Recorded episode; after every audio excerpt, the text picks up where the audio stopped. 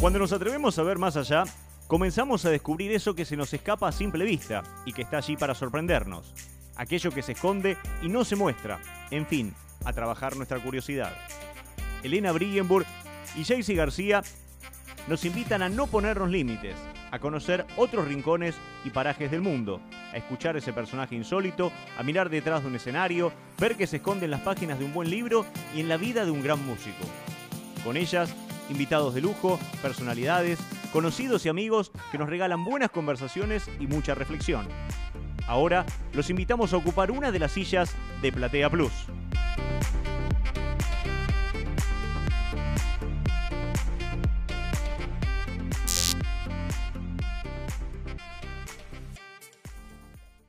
Hoy está con nosotros una persona que decidió luchar contra todos los pronósticos cuando asumió que su carrera musical la iba a hacer dentro de Venezuela.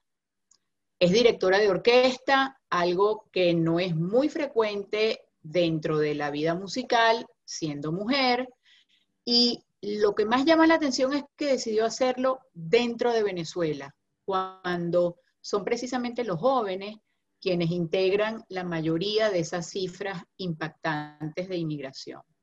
Pero ¿qué hay detrás de esa decisión de Elisa Vegas y qué es lo que la lleva a apostar por la cultura?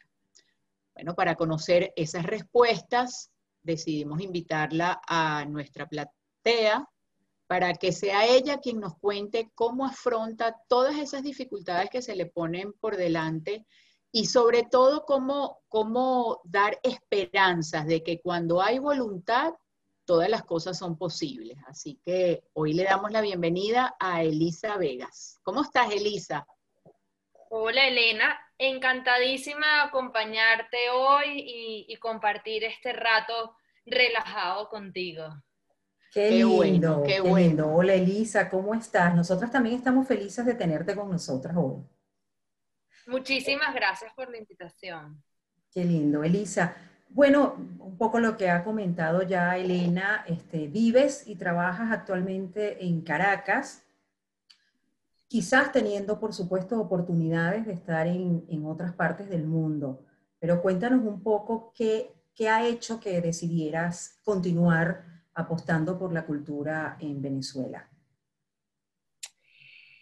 Yo creo que tiene que ver con, con mi crianza, con mis raíces, este, con, una historia que no viene de mí, sino de antes. Eh, siempre lo digo y, me llena de mucho orgullo, que soy venezolana de generaciones y generaciones y generaciones.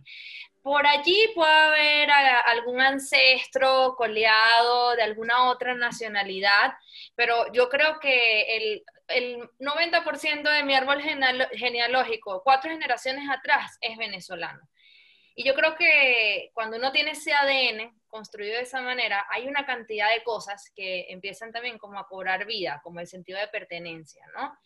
Eso lo uno a, que venga una familia con una vena artística también importante. Mi papá, por ejemplo, es, escritor, es melómano, ama la música y es muy conocedor del género del jazz y también de, de la música popular. Eh, está involucrado en el teatro, le ha gustado mucho la pintura y desde pequeña, no nada más la música, sino que acostumbraba los fines de semana a recorrer la ciudad, Boulevard de Sabana Grande, la Plaza de los Museos, o sea, mi, ir a los conciertos, al, teatro. Para mí eso formaba parte de mi vida y siempre ha formado parte de mi vida. Entonces, claro, uno, uno va creciendo y, va, va, decidiendo cosas en la vida. En mi caso fue la música pero eh, tuve también oportunidades de ir afuera y de volver, pero cuando, cuando yo me veo, digamos, en, en, la situación de decidir qué voy a hacer con mi vida, me di cuenta que estando en mi país puedo crear un impacto muy grande y ayudar a que la cultura se siga construyendo. Entonces, si unes eso con, con todo lo que te estoy contando, de, de, todo lo que es mis recuerdos, más el ADN, yo creo que, que para mí eh, ha sido una decisión bastante fácil en ese sentido. Qué lindo, Elisa. Escuchándote hablar, eh, me surge una pregunta. ¿Qué es la música para, para Elisa Vega? ¡Wow! Bueno, la música es, es mi razón de ser. A ver, es, es mi soundtrack. Yo, yo, yo no sé si aprendí primero a escribir letras o a escribir música. Y, y es en serio, yo estoy desde tan pequeña involucrada en el mundo de la música. Que, que, no sé qué vino primero. Y siempre me ha acompañado, porque bien sea en una clase o bien sea en el día a día, mi cabeza siempre suena a música, siempre en mi cabeza hay música revoloteándome. Entonces, es, es, es tal cual, es el soundtrack de mi vida y, afortunadamente también esa pasión, ese soundtrack se convirtió también en mi oficio y mi razón de ser. ¿Qué más te puedo decir? Es lo que me ha acompañado. Bueno, y después que tienes esa razón de ser, nos encantaría que nos contaras cómo cómo vino después ese camino hasta que te plantas hoy como directora titular de la Orquesta Sinfónica Gran Mariscal de Ayacucho. ¿Cómo fue ese camino para que Elisa terminara siendo directora? Porque es un camino que aparte de, de la música requiere muchísimo estudio. Allá hay, allá hay una entrega muy particular. Entonces, cuéntanos sí. cómo, cómo fue ese camino.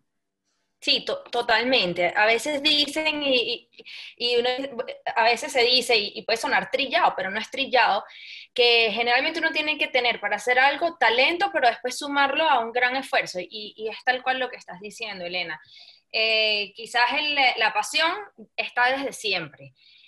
Y el camino es largo, tal cual. Yo mm, comencé desde pequeña y seleccioné mi instrumento del conservatorio con el cual me gradué, que es el clarinete. El clarinete lo, lo selecciono porque tenía esa, versatilidad que yo buscaba dentro de mi formación. Uno ve un clarinete desde una orquesta sinfónica hasta haciendo música popular, entonces era un, un instrumento muy versátil. Y, y, para que los que nos escuchan tengan una idea, hacer carrera de clarinete son ocho años en el conservatorio.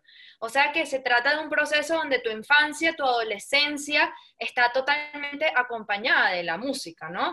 Eh, recuerdo sí. que, como te digo, esta pasión va acompañada también por decisiones. Eh, saliendo de, de, de, mis estudios formales de, de colegio, eh, corriendo al conservatorio, corriendo a la orquesta juvenil, y, y, lo bonito es que cuando uno, cuando uno tiene en, en su haber esa pasión, este, para mí no era un trabajo, era una decisión. Parece casi que precoz, porque realmente eh, surge como precoz. Uno empieza a tomar decisiones de vida que te, que te hacen muy feliz, pero, que, pero bueno, que también exigen un gran sacrificio de, del tiempo de uno. Y también hay otro componente, que es el componente que uno no controla y que viene por casualidad. Y ese sí es el cuento de la dirección de orquestas mío, porque si bien en el clarinete, como te digo, fue una decisión muy racional, quiero este instrumento, me gusta por esto, por esto, por esto, la dirección sí llegó como esas casualidades de la vida que uno toma o deja, esas oportunidades que aparecen repentinamente, y tú decías si la tomas o la dejas, y bueno, el camino por allí este, va bien o, o no tan bien. O sea, te decidiste montar en ese vagón del tren que dicen que el tren pasa una sola vez. Y, pero cuéntenos cómo fue, por, por qué, cómo, cómo surgió esa oportunidad de dirigir. Fue de la manera más, como te digo, fortuita del mundo. ¿Por qué? Porque yo entraba a las clases de dirección orquestal cuando estudiaba el clarinete para entender más la posición del director de orquesta frente a la orquesta, ¿no? Entonces yo, yo como clarinetista decía, ¿cómo, ¿cómo será ese mundo? ¿Cómo será esa partitura? ¿Qué piensa el director? Porque eso sí, siempre he sido como un ratón de librería, me encantan los libros, me encanta investigar, me encanta abordar la música desde un, desde un contexto mucho más amplio que solamente la notación musical o lo que dicen los estilos de las partituras, ¿no? Y por eso empiezo a entrar en las clases de dirección orquestal. Jamás Jamás me imaginé que siendo mujer podía ser directora y mucho menos joven. O sea, esas dos características para mí vetaban la carrera de la dirección. Entonces, bueno, un día llegó un director internacional a Venezuela e hizo un curso de dirección musical para jóvenes. Yo fui de oyente, como te digo, para saber más, porque yo no, no, solamente entraba a la clase de dirección, entraba a muchísimas clases que no tenían que ver estrictamente con el pensum de clarinetista. Y cuando llegué, entré a la clase, habíamos 70 personas. El maestro dijo, yo no puedo trabajar con tanta gente, voy a hacer un examen. Y nos hizo un examen a todos. Y cuando sacó la selección... Un, examen oral. Un examen oral, auditivo, y también había una parte escrita, así tal cual. Dijo, aquí voy a soltar a todo el mundo. Y el curso lo va a tomar quien yo decida. Bueno, yo escribí, bueno, normal, le decía primero, o sea, yo nunca he dirigido, yo esto no... Bueno, me han seleccionado. Y yo, maestro, discúlpeme, en mi vida he dirigido, o sea, ¿cómo, cómo, tú vas a hacer el curso, porque yo, pero maestro, llamé, ah, porque además esto no fue en Caracas, llamé a Caracas al director Rodolfo Seglimbeni, quien, quien luego fue mi maestro formal, decirle, maestro, yo respeto mucho esta profesión, usted no crea que es que yo me vine aquí a lanzar porque yo creo que yo soy una, no, yo no sé qué está pasando, me dijo, toma la oportunidad y luego vemos. dije, bueno, voy a, voy a tomar el chance, esto está muy raro, pero bien. Bueno, ahora sí te quiero contar que el día que yo me paré a dirigir la orquesta, gracias a ese examen, gracias a ese maestro, a mí la vida me cambió. Yo esa noche no dormí, a mí me entró una tembladera. O sea, yo sentía que, que, algo se transformó y dije, pero ya va, ¿qué está pasando? Esto como que es posible. Y, y, en ese momento empecé a investigar, ¿será que las mujeres pueden dirigir? ¿Será que esto sí existe? ¿Pero dónde, dónde se ve esto? Y a partir de ese momento recuerdo traer el video a Caracas a, a Rodolfo Seglimbeni y, me dijo, mira, si quieres, creo que puedes seguir un, camino por la dirección orquestal. Creo que eso, el, momento de la casualidad y, el, digamos, la, afirmación del maestro Beni hicieron que yo entonces cambiara un poco el rumbo de mi, de mi historia musical. Elisa, te pregunto algo, ¿es posible eh, distinguir el toque femenino dentro de la música en una orquesta? ¿Cómo, cómo lo haces? O, o si realmente crees que hay una diferencia importante.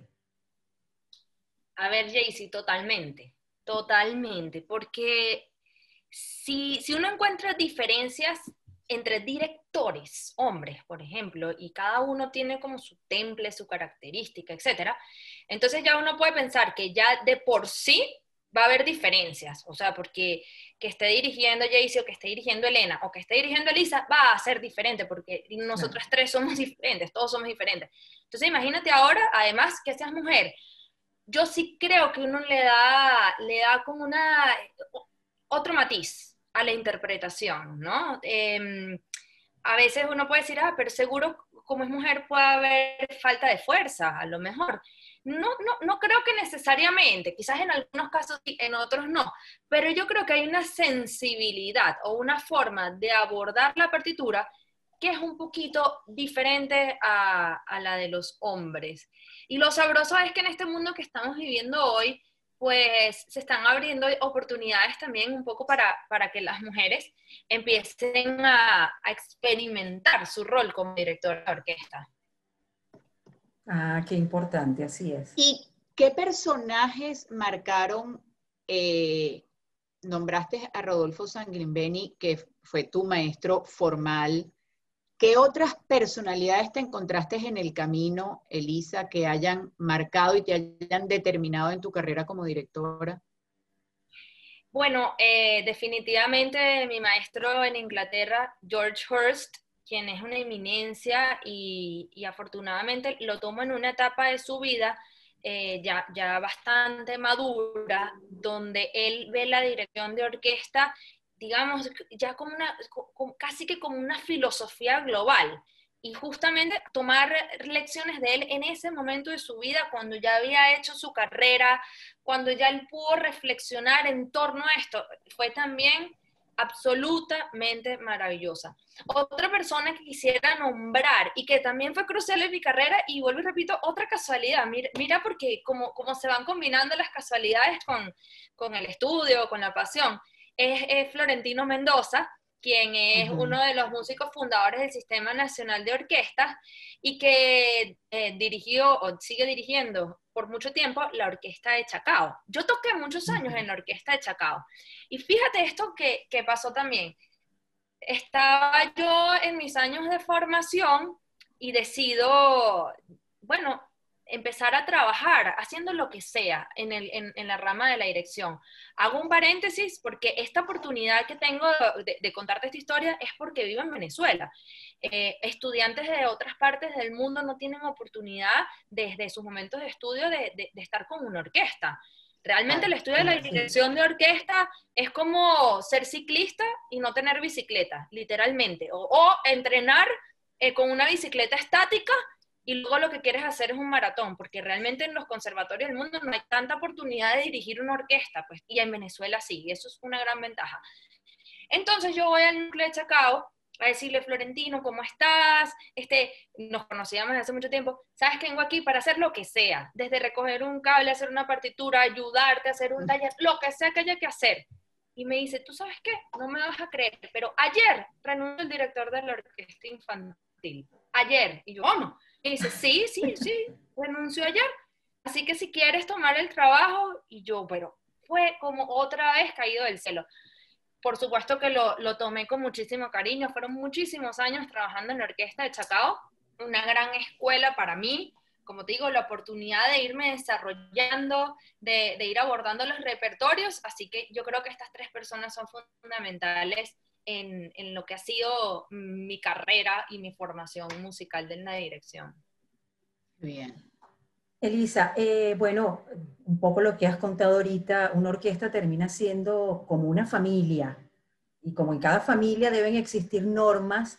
¿Cómo te consideras? ¿Te consideras como esa mamá regañona o una mamá consentidora? ¿Cómo es Elisa? Mm.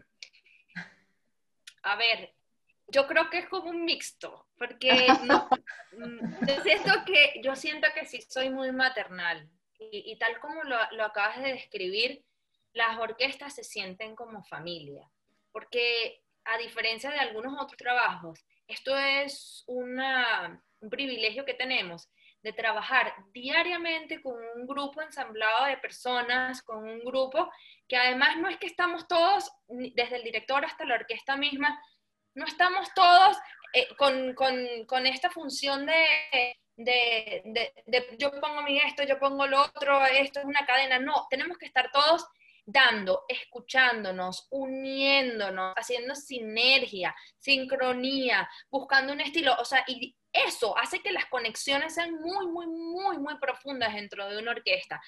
Entonces, claro, por un lado sí se crea esta familiaridad, este sentido de, de que ya el, que, algo le pase a alguien dentro de la orquesta, que alguien tenga algún problema, ya, ya es una situación que uno siente como propia, ¿no? Pero por el otro lado, obviamente por el rol de la dirección, pues a veces a uno también le toca ejercer un poquito el liderazgo, ¿no? Y no quiero llamarlo autoridad, solamente quiero decir liderazgo. ¿Por qué liderazgo? Porque para mí también ha sido muy importante y lo pude vivir cuando estuve en la etapa de la Orquesta Chacao y ahora también con la Orquesta Sinfónica de la Mariscal de Ayacucho. Es importantísimo que existe una conexión, una mística entre la orquesta que tú diriges y uno. Si no, es como, es un liderazgo autoritario. Hay que hacer esto, esto suena así, el tempo es este. Pero cuando hay una confianza ida y vuelta entre ellos, entre uno, en ese momento, el liderazgo se vuelve este, desde el vamos. ¿Sabes? Los músicos abordan su instrumento y, generan como una especie de confianza en la versión que vamos a interpretar juntos. Y lo más bello es que cuando eso ocurre, es lo que uno llama la magia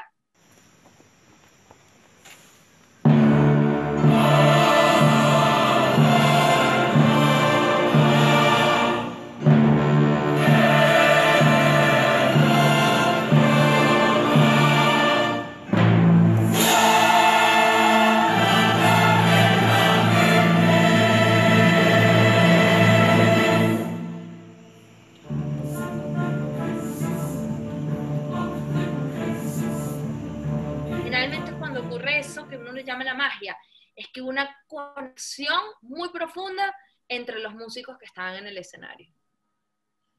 ¿Y, cómo manejas estos últimos años, Elisa, en cuanto a si te ha resultado difícil el tener que despedirte de, de algunos de tus músicos, si alguno ha tenido que irse del país, por ejemplo? ¿Cómo lo has manejado? Bueno, eh, siempre es un poquito agridulce, ¿no? Porque la, el exilio, la, diáspora, pues tiene como muchas etapas que ya uno conoce, ¿no? La, aventura del, del, nuevo destino, pero después también está como la tristeza del desarraigo, pero también luego está el sentir que estás haciendo algo productivo y, y, por último creo mucho o quiero creer mucho en el retorno, ¿sabes? En el, en el entender y, creo que esto es una de mis pasiones, el entender que todos somos necesarios, ¿no? Los que están afuera y los que estamos adentro, que los que estamos adentro no podemos abandonar lo que hay aquí y lo que queda y, sobre, y sobre lo que queda hay que seguir construyendo y, hacerlo fértil y los que están afuera entender que, bueno, que también tienen un compromiso hacia, hacia adentro y que esto es una, una ida y vuelta entre las dos partes. Entonces sí ha sido duro, pero por otro lado, el cuento mío no es un cuento de tristeza ni un cuento de exilio, porque en la Gran Mariscal de Ayacucho no hemos sufrido esto. Y te cuento por qué, o sea, no, no lo hemos sufrido tanto. Lo que pasa es que es una orquesta muy particular, es una orquesta que tiene un componente muy especial, que es el propósito de hacer música para inspirar a nuestra gente. ¿Y cómo se traduce eso? Si bien nosotros buscamos que el producto musical sea muy elevado y sea lo más profesional que nosotros podamos entregar, nosotros sentimos que tenemos que hacer nuestra música una mejor sociedad. Por eso no tocamos solamente en teatro, sino que vamos para plazas, vamos para espacios naturales, eh, vamos para barriadas, hospitales públicos, colegios, donde seamos llamados, nosotros vamos a tocar. Y además no tocamos solamente música académica, sino que abordamos muchísimo repertorio popular, porque nosotros consideramos que la música es buena o es mala. No, no, no, la vemos como por épocas, ¿no? Bueno, entonces si es clasicismo, si funciona, si es romanticismo también, música contemporánea, pero si es algo pop, no sirve. No, claro que sirve. Hay muchísima música actual, muchísima música tradicional que es excelente y así lo vemos. Entonces es un perfil muy específico. El músico de la Gran Mariscal de Acucho, el que decía audicionar aquí, ya sabe, porque es una orquesta que tiene más de 30 años en el país, ya sabe que si vas a audicionar vas a, estar en una orquesta muy disruptiva, que rompe paradigmas, dispuesta a arriesgarse y además con este componente social importante. Entonces, casi siempre el perfil que llega a la orquesta es como comprometido con el país y por eso no hemos sufrido tanto el asunto de la diáspora.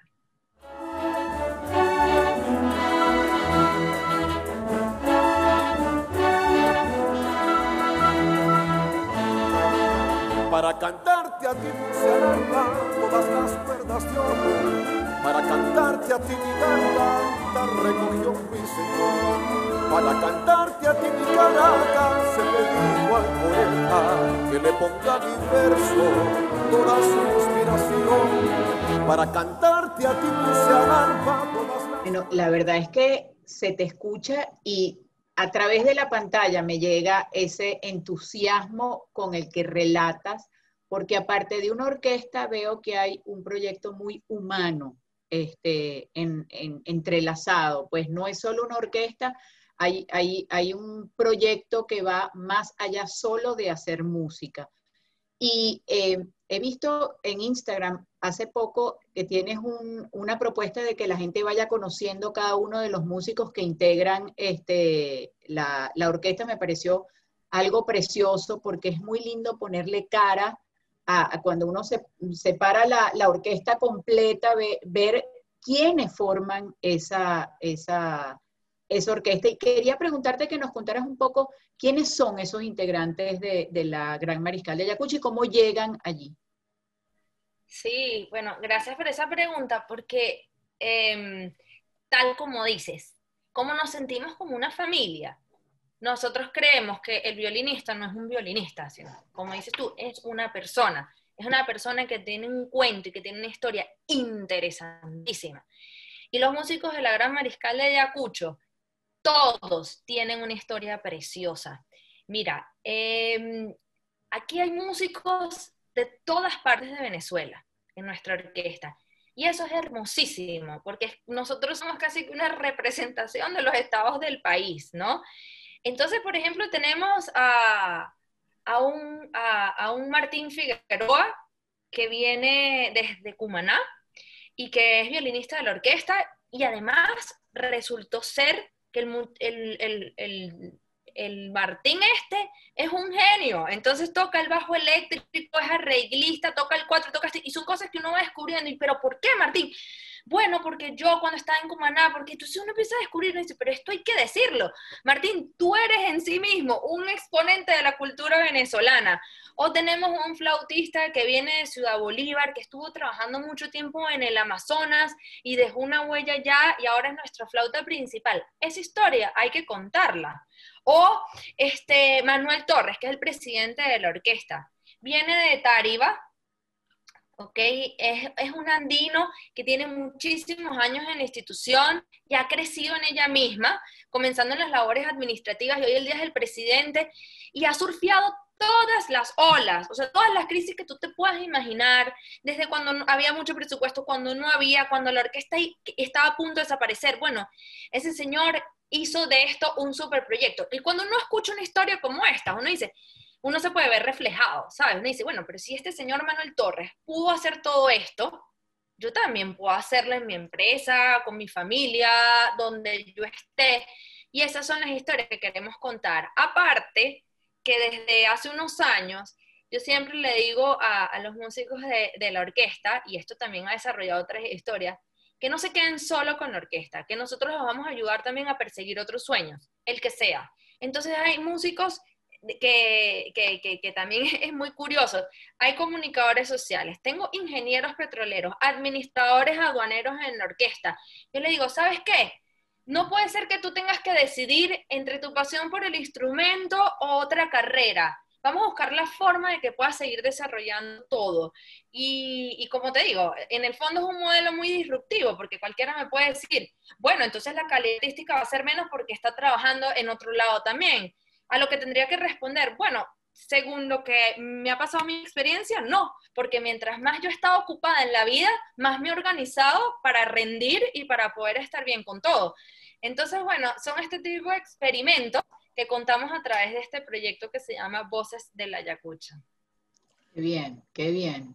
Qué maravilla que podamos conocer. Eh, es un poco eso lo que también nosotros tratamos de, de recobrar, ¿no? O sea, tratar de que la gente pueda ver más allá de lo que hay detrás de una orquesta, porque siempre son una suma de valores. Qué, lindo, Elisa. Tú sabes que quería, quería compartir con ustedes un, una anécdota muy cercana que, que, tiene que ver con esto de hacer música con propósito, que para mí es importantísimo en un país como, bueno, en, no, no, solamente Venezuela, yo creo que en el mundo, y por, por ahí yo creo que va van las cosas hoy en día. Justo antes de la cuarentena, el 8 de marzo, nosotros tuvimos un concierto que fue revelador. Tuvimos un concierto en la Concha Acústica de Bellomonte, para los que no sepan, esto es un espacio abierto, muy bello, en medio de la ciudad, eh, y aloja a, a miles de personas, ¿no? Y nosotros, ese fin de semana, antes de que aquí entrara el confinamiento, tuvimos un concierto en torno al Día de la Mujer, celebrado por varias embajadas, y decidimos hacer el Carmino Burana y un concierto de piano de, de Camille Sansans con Cristian Benítez, que es un venezolano que hace este, música por todo el mundo maravillosa, ¿no? Un gran exponente venezolano. Bueno, lo bonito de ese día es que la concha acústica hizo récord de asistencia. Fueron más de 7.000 personas. Más de 7.000 personas en torno a una actividad absolutamente académica. Y como te digo, o sea, lo que me llenó, yo digo, wow, no, no, es que se está presentando ahí un artista pop, no, era una orquesta sinfónica. Pero más allá de ese hecho de que fue tanta gente, se vivió en este país, que conocemos cuáles son sus condiciones, un nivel de civismo tal que ahí la gente entró ordenadamente, salió ordenadamente, no hubo ningún hecho que lamentar. Se hizo de noche. Y entonces uno dice, wow, se hizo de noche. Pues sí, se hizo de noche, la gente caminó y se montó en el metro o se montó en sus carros, los que fueron en carros, y caminaron por las avenidas en la noche y no pasó nada. Lo único que pasó es que todos los que fueron a ese momento se reencontraron. Se reencontraron con el de al lado, con las 7.000 personas que estaban ahí, con la música, con el espacio natural, con la noche, con la seguridad. Y yo dije, wow, estamos, o sea, fue un momento donde yo atestigué lo que puede ser el futuro y además el poder de la cultura. porque yo no sé si alguna otra, o, sea, posiblemente sí, pero difícilmente algo tan poderoso como la cultura para de verdad poder unir un país y unir cantidad de voluntades. Y les quería contar esto porque solo como una semillita de la potencia que puede tener el arte. Sí, definitivamente que, estamos de acuerdo contigo y, gracias por compartir esto para todas las personas que, van a escuchar este podcast. Elisa, te lo agradecemos. Ahora te, hago una pregunta. ¿Qué es lo que más le gusta dirigir a Elisa? ¿Qué, tipo de música? Sabemos que, por supuesto, te gusta la música académica y, y ahora que nos has contado la música popular, el teatro musical, te vimos haciendo Los Miserables o, o el reconocimiento al avillo. ¿Qué es lo que más le gusta dirigir a Lisa? Lo que más me gusta es lo que, bueno, yo llamo los grandes edificios. Me encanta estar en el foso de la orquesta. Ya, pero voy a explicar qué es el foso de la orquesta porque van a creer que es lo último que. El foso de la orquesta es donde, donde va, la orquesta en las producciones escénicas, ¿no? Es, es como ese, ¿cómo, ¿cómo, lo pudiésemos decir? Debajo del escenario cuando la orquesta está justo debajo del escenario para producciones como ópera, musicales y ballet. Ese es mi lugar favorito de la dirección. A mí me encanta estar en producciones muy grandes que toman muchísimos meses. Por ejemplo, acabas de nombrar Los Miserables, un año trabajando en la producción de Los Miserables. E ir construyendo, por eso le llamo un edificio, ladrillito a ladrillito todo. Eh, los cantantes por un lado a piano, de, la orquesta por el otro lado ensayando, después se incorpora el vestuario, se incorpora el coro, el grupo de danza si lo hay, que si esto, que si la escenografía, el vestuario, me encanta. Y entonces como uno va en este proceso artístico de ir ensamblando una cosa y otra y otra y otra y otra, y al final entonces llegó el momento de la presentación, entrar en ese foso de la orquesta y poder como dar el levare para, para el primer tempo donde empiece, donde empiece la música y abre telón y aparece toda esta magia. Eso para mí no tiene, no tiene comparación. Y además me siento absolutamente con mi propósito de vida, porque estoy al servicio de algo. O sea, nunca me he sentido como protagonista incluso de mi propia vida, sino como una especie de, de eslabón, de verdad, me siento como un eslabón para, para otras cosas. Un eslabón para una producción muy grande como esta, un eslabón para que una institución como la Ayacucho este, florezca a la, mejor, a la máxima expresión que yo pueda ofrecer. Eh, como un eslabón cuando estaba más joven para formar jóvenes músicos a través de, de la orquesta de Chacao. Entonces, allí en el foso, donde se me ve pero no se me ve, sino que yo estoy en función de algo mucho más grande, es mi lugar favorito. O sea, ¿te gusta la adrenalina? Elisa le gusta la, la, adrenalina, porque ahí no solo tienen los músicos, tienen que estar viendo a los cantantes arriba, que la escenografía esté bien, o sea. Totalmente, tal como dices, me encanta, me encanta esa adrenalina. Mira, te cuento que una de mis primeras experiencias con, con el Fosa Orquesta fue en, en el Cascanueces. Las temporadas de Cascanueces aquí en el Teresa Carreño son emblemáticas. Es más, la producción de los años 80 más importante a nivel mundial es la producción venezolana de Nebrada. Y esa producción es la que se presenta hoy en día. Es un clásico eh, nacional y también un referente, ¿no? Este, todo el montaje y la coreografía. Bueno, a mí me invitaron a hacer en dos oportunidades temporadas del Cascanueces. Y lo que estás hablando, y vengo con este cuento por lo de la adrenalina, ¿no?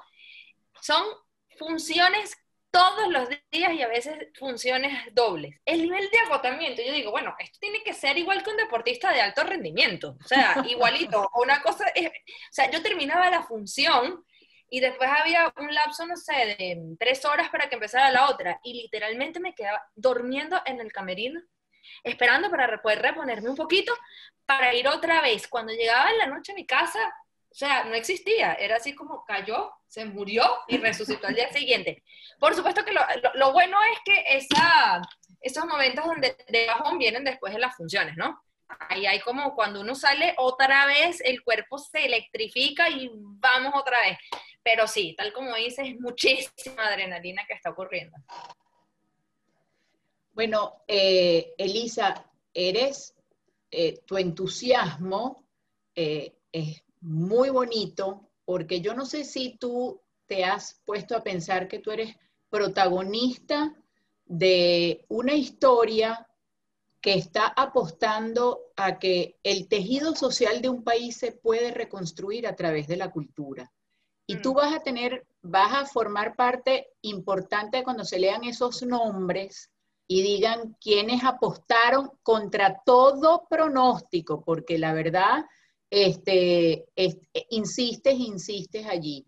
Eh, ¿Crees que la, cultura llega a ser un, artículo de primera necesidad? ¿Y, qué barreras, cuáles han sido las barreras más difíciles que te ha tocado derribar en ese camino? Mm. Bueno, estoy un poquito sonrojada con tus palabras.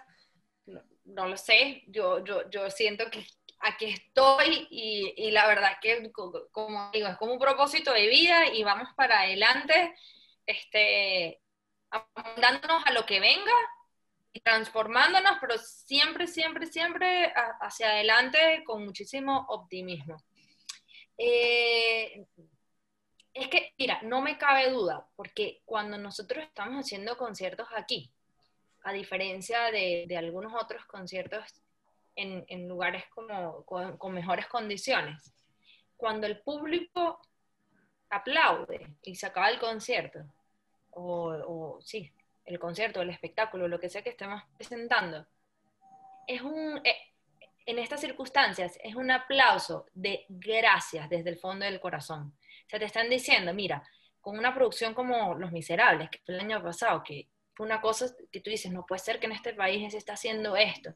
Es una demostración de que todavía aquí vale la pena. Y las personas que, que asistieron a eso dijeron, me reconecté con un lado que a veces uno no puede ver por su día a día. El día a día es muy ajetreado, hay muchas complicaciones, tienes que ir al trabajo, si tienes hijos tienes que esto, tienes que lo otro, y uno está en aquella cosa que va y que viene, que viene, y de repente es una pausa dentro del país caótico y te encuentras con una cosa que funciona y que está sonando bien y que se ve bien, y tú dices, wow, o sea, mira, sí se puede, y después ves al lado y dices, oye, vale, y mira el Ávila ahora está verde, es verde, y el cielo está azul, y, el clima, empieza uno a conectarse con las cosas que pasan que también son buenas. Y ese es el poder del arte.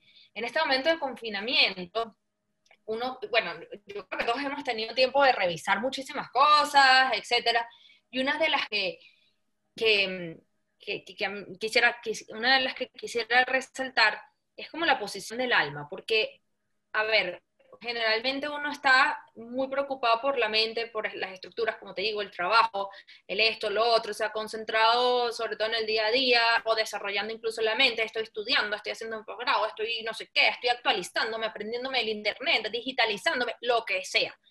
Por otro lado está el cuerpo. Bueno, hay que, hay que ejercitar el cuerpo, tenemos que estar en forma, hay que comer saludable, hay que esto, y que esto, y que lo otro. Y el alma. O sea, eso que te hace sentir bien, eso que, eso que te va a hacer, que te deja centrado. ¿Cómo, se desarrolla eso? Bueno, eso se desarrolla pues a través de los sentimientos, a través de encontrarse en sí mismo, de la profundidad, de la filosofía, de la música, de la cultura, de conectar con el ambiente. Y, y ahí es donde está, estamos nosotros, es, allí está nuestra función. Porque si no tienes eso cultivado, si no, si no estás bien, si no conectas contigo mismo, pues te falta esa patica de ese triángulo, pues, ¿no? Y mm, cuando uno está bien, por el otro lado, en, estado anímico, y tienes tu alma como bastante llenita o en proceso de construcción, te va a ir mejor en los otros aspectos de tu vida. Qué lindo escucharte hablar, Elisa. La verdad es que eres una persona tan optimista y con tanta energía que, que de verdad, oye, o sea, yo, yo me siento contagiada contigo, porque de verdad que lo que transmites es muy lindo y es cierto, yo tuve la oportunidad de estar y, ver Los Miserables el año pasado y, es tal, cual, tal cual lo que dijiste. O sea, es como decir, y esto todavía es posible. Eh, de verdad que el talento que se vio, tanto de los cantantes como por supuesto de la orquesta, el montaje, eh, todo el vestuario, fue todo tan maravilloso que todavía vuelves a decir, y esto es posible. O sea, en estas circunstancias de país todavía es posible hacer algo tan maravilloso como esto. Yo te de verdad, Jaycee, muchísimas gracias, pero quiero decirte algo. Tú dices que yo soy optimista Pero eso no me viene a mí de mí. Yo quiero que sepas que eso viene y ese optimismo de hoy en día, del año 2020, viene porque otras personas que no tienen nada que ver con la música me hicieron a mí ver también una luz. Y quiero, quiero contarte esto, cuando, cuando yo estaba como en ese momento de decidir hacia dónde se dirige mi carrera, ¿no? Si es dentro de mi país o no es dentro de mi país, una de las primeras cosas que me, o dudas que me surgen es, a ver, yo no soy política, yo no soy economista, ni dirijo una empresa, ni privada, ni estoy en un ministerio, nada de eso. O sea, mi poder de transformación en la sociedad tiene que estar acompañada por otras personas que compartan este tipo de optimismo y que tengan ganas de echarle pichón al país. Y esa gente existe, existirá esa gente. Y esa fue mi primera búsqueda. Y entonces cuando tú me hablas de optimismo, yo te digo, bueno, mi optimismo viene porque en ese momento me di cuenta que hay muchísima gente que no tienen que ver con, con la música, que están trabajando durísimo por reconstruir este país, por seguir adelante, en, en, en, lo que tú quieras, o sea, nómbrame el área que tú quieras, hay gente trabajando. Y lo más bello es que muchísima de esa gente está conectada entre sí y están creando como un tejido que es importante y que existe. Y, y, ¿sabes? Quiero que en este momento como recordarle a todos los que estén oyendo esto, que eso existe, eso no desapareció. Y como eso existe, entonces otras personas como yo y muchísimas otras hemos decidido, si eso está, yo no tengo la capacidad de cambiar todos, ni, ni, mucho, sino hacer lo que pueda hacer y, cumplir mi rol. Pero si eso está, entonces sí vale la pena seguir. Y eso sí está. Entonces es como un optimismo que viene de algo muchísimo más grande. Qué lindo, qué lindo. Hablaste de, de esta situación pandémica. Te hago una pregunta. ¿Cómo crees que a nivel musical este, puedan ser esos cambios, porque ya comienza a suceder desde ahorita. Lo que esperábamos que sucediera o que ya pasara en 15 días, en 30 días, eh, ya van varios sí. meses y, y, y, no nos podemos quedar paralizados, o sea, siempre en esa misma, con esa misma energía tenemos que hacer y crear. ¿Cómo crees que, que sea la parte musical ahora? ¿Cómo crees que, que vaya adelante? Bueno, lo primero que le quiero preguntar a las dos, ¿no les ha pasado que están trabajando más que nunca? Totalmente. Que están más, sí. O sea, de, de, repente llega la noche y digo, estoy agotada. Sí. O sea, yo, claro, yo, a mí a yo no he parado, dicen, sí. Me dicen que no, porque la pausa, ¿cuál pausa? No, que esto paralizó el mundo, pero ¿cómo será? Yo no sé en dónde, porque esto de, de, de o sea, paralizó una cantidad de actividades habituales que nosotros teníamos de contacto sí. humano y contacto con la, con la, el exterior, pero de pausa cero. Y bueno, eso mismo te lo traduzco a la orquesta. Mira que nosotros el año pasado, perdón, sí, el año pasado estuvimos en un trabajo como de, de, vamos a ver cómo nos sentimos en la orquesta. Y llegamos con el lema que nosotros sentimos que nuestro lema es seguimos sonando, ¿ok? Y seguimos sonando es porque seguimos sonando en todos lados, etcétera. Bueno, y llegó la pandemia, yo lo primero que dije, bueno, ¿y cómo vamos a seguir sonando? Esto está muy complicado, pero, ¿sabes? Tenemos que hacer como honor a lo que hemos hecho nosotros siempre. Y afortunadamente, como la orquesta tiene estos músicos que son muy versátiles y muy fuera de la caja, porque son muy fuera de la caja todos, decidimos echarle pichón a esta situación de uno. Entonces hemos creado con los mismos músicos eh, nuevos roles que antes no desempeñaban. Por ejemplo, en, tenemos ahora un equipo digital, un proyecto de estrategia del futuro de la orquesta. ¿Cómo va a venir esa orquesta luego de esto? Entonces dirás, ah, no, son unos asesores de afuera, ningunos asesores de afuera. Son músicos que están desarrollando esto con uno, por supuesto que con asesoría, en, en nuestro caso, del Impact Hub Caracas, que, que, utilizan muchas metodologías, entre ellas Design Thinking y todo esto, pero, ¿sabes? Creando cantidad de equipos de trabajo que nos han permitido seguir sobreviviendo y haciendo espectáculos digitales. Ahorita tenemos varios espectáculos digitales que, que, se ofrecen no solamente en redes sociales, porque en redes sociales uno ve como un poquito, unas pildoritas de lo que estábamos haciendo, pero tenemos espectáculos desarrollados con Crack Studios, que es un estudio creativo que trabaja las plataformas digitales de manera excelente, y con Nacho Palacios, que bueno, que es una mente de la creatividad, entonces, hemos podido ayudar y inspirar a equipos de trabajo, no solamente en Venezuela, sino en el mundo. Ya llevamos más de 7.000 personas han visto, no, ya, ya no sé cuántas miles de personas han, han visto sincronía en más de 14 países. Entonces, ¿sabes? Eh, vuelvo y repito, es otra vez, la música está ayudando a equipos de trabajo, con la analogía de, si una orquesta puede seguir sonando en la distancia, olvídate que cualquier equipo de trabajo y cualquier persona y cualquier organización puede seguir adelante.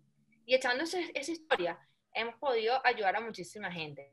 El futuro viene con tecnología. Esto llegó para quedarse. O sea, ya yo ahora, si antes pensábamos, bueno, vamos a incorporar algo de tecnología, hoy en día eso, eso, eso tiene que estar. O sea, si estás haciendo un concierto, habrá que buscar la manera de alguna interacción, el concierto tendrá que ser transmitido vía streaming. O sea, esto nos ha roto cantidad de barreras. Entonces, bueno, este, así se presentan las cosas, pero como te digo, afortunadamente tenemos allí muchos caballitos de batalla interesantes en la orquesta. Bueno, Elisa, y ya para ir este, concluyendo esta conversación llena de energía, hubo algo muy importante este año que a ti te nombra el Foro Económico Mundial como Young Global Leader. Este, eso es un nombramiento que aparte de ser un reconocimiento, trae consigo una responsabilidad eh, de ver cómo puede ser tu aporte eh, y qué mensaje puedes dar de ser este, un instrumento de cambio en las sociedades y, cómo te has planteado ese rol que te asignaron, cómo, cómo lo piensas aprovechar, qué piensas hacer con, con ese nombramiento. Sí, eh, tal como dices, es un enorme privilegio, es un privilegio exagerado y a la vez una enorme responsabilidad. El, ser nombrado John Global Leader después de pasar como una, cantidad de, fases, ¿no? Porque ellos son muy, muy rigurosos, ¿no? Eh, trae consigo un, un, programa de cinco años de formaciones de liderazgos mundiales, ¿no? Entonces está en uno aprovechar esa oportunidad de formación, ¿no? De conexión y además usar esa conexión y esa formación para impulsar desde tu área este, a tu país y con proyectos que además puedan ayudar al mundo entero. O sea, suena como muy ambicioso, pero a la vez también es muy aterrizable. Te puedo decir que ya, ya, ya, ya fue la primera, el primer meeting con los Young Global Leaders, que se hace anual, primera vez que se hace digital, siempre se hace en, en, alguna parte del mundo, este año se hizo digital, pero fue una maravilla porque empiezas a, a, conocer la, y la historia de, de, muchísimos jóvenes, y algunos no tan jóvenes, porque lo bueno es que los Young Global Leaders eh, se quedan, pues, ¿no?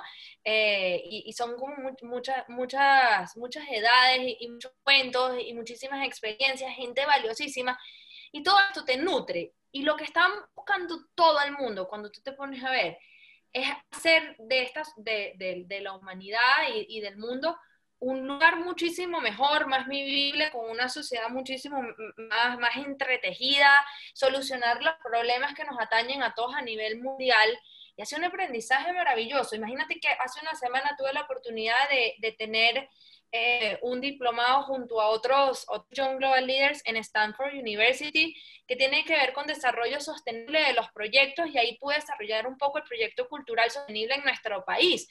Son oportunidades, como te digo, enormes que uno está teniendo que, y que en definitiva son para ayudar. Yo no soy la única venezolana en esta posición. Hay otros, este, en, por ejemplo, Andrés Simón, que está con Benemergencias, que es una red de telemedicina maravillosa. O Juan José Pocaterra, que está desarrollando ciudades inteligentes para Latinoamérica y hará el énfasis en Venezuela cuando sea el momento. Y uno dice, wow, esta, esta cantidad de venezolanos eh, y, o latinoamericanos también con proyectos tan hermosos que, que y aprovechando esto, estar de la mano de gente del Foro Económico Mundial que te orienta, que te lleva, que te dice, que, que te ayuda a desarrollar el proyecto. Es, es, un privilegio, pues, y como, como te digo, una responsabilidad enorme porque esto no es para uno, esto es para, para todos. Y para un futuro mejor, así es, Elisa. Sí, sí, totalmente. Totalmente. Bueno, Elisa, ya para, para finalizar, te vamos a hacer unas preguntas rápidas este, para que nos respondas eh, muy corto si quieres, ¿no?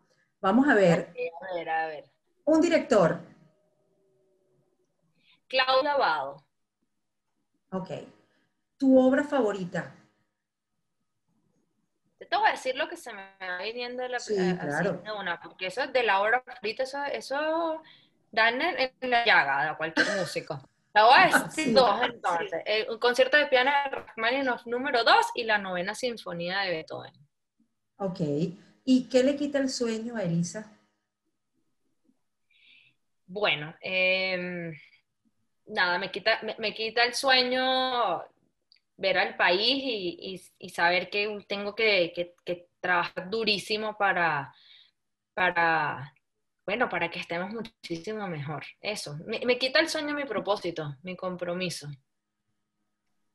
Un momento inolvidable como directora.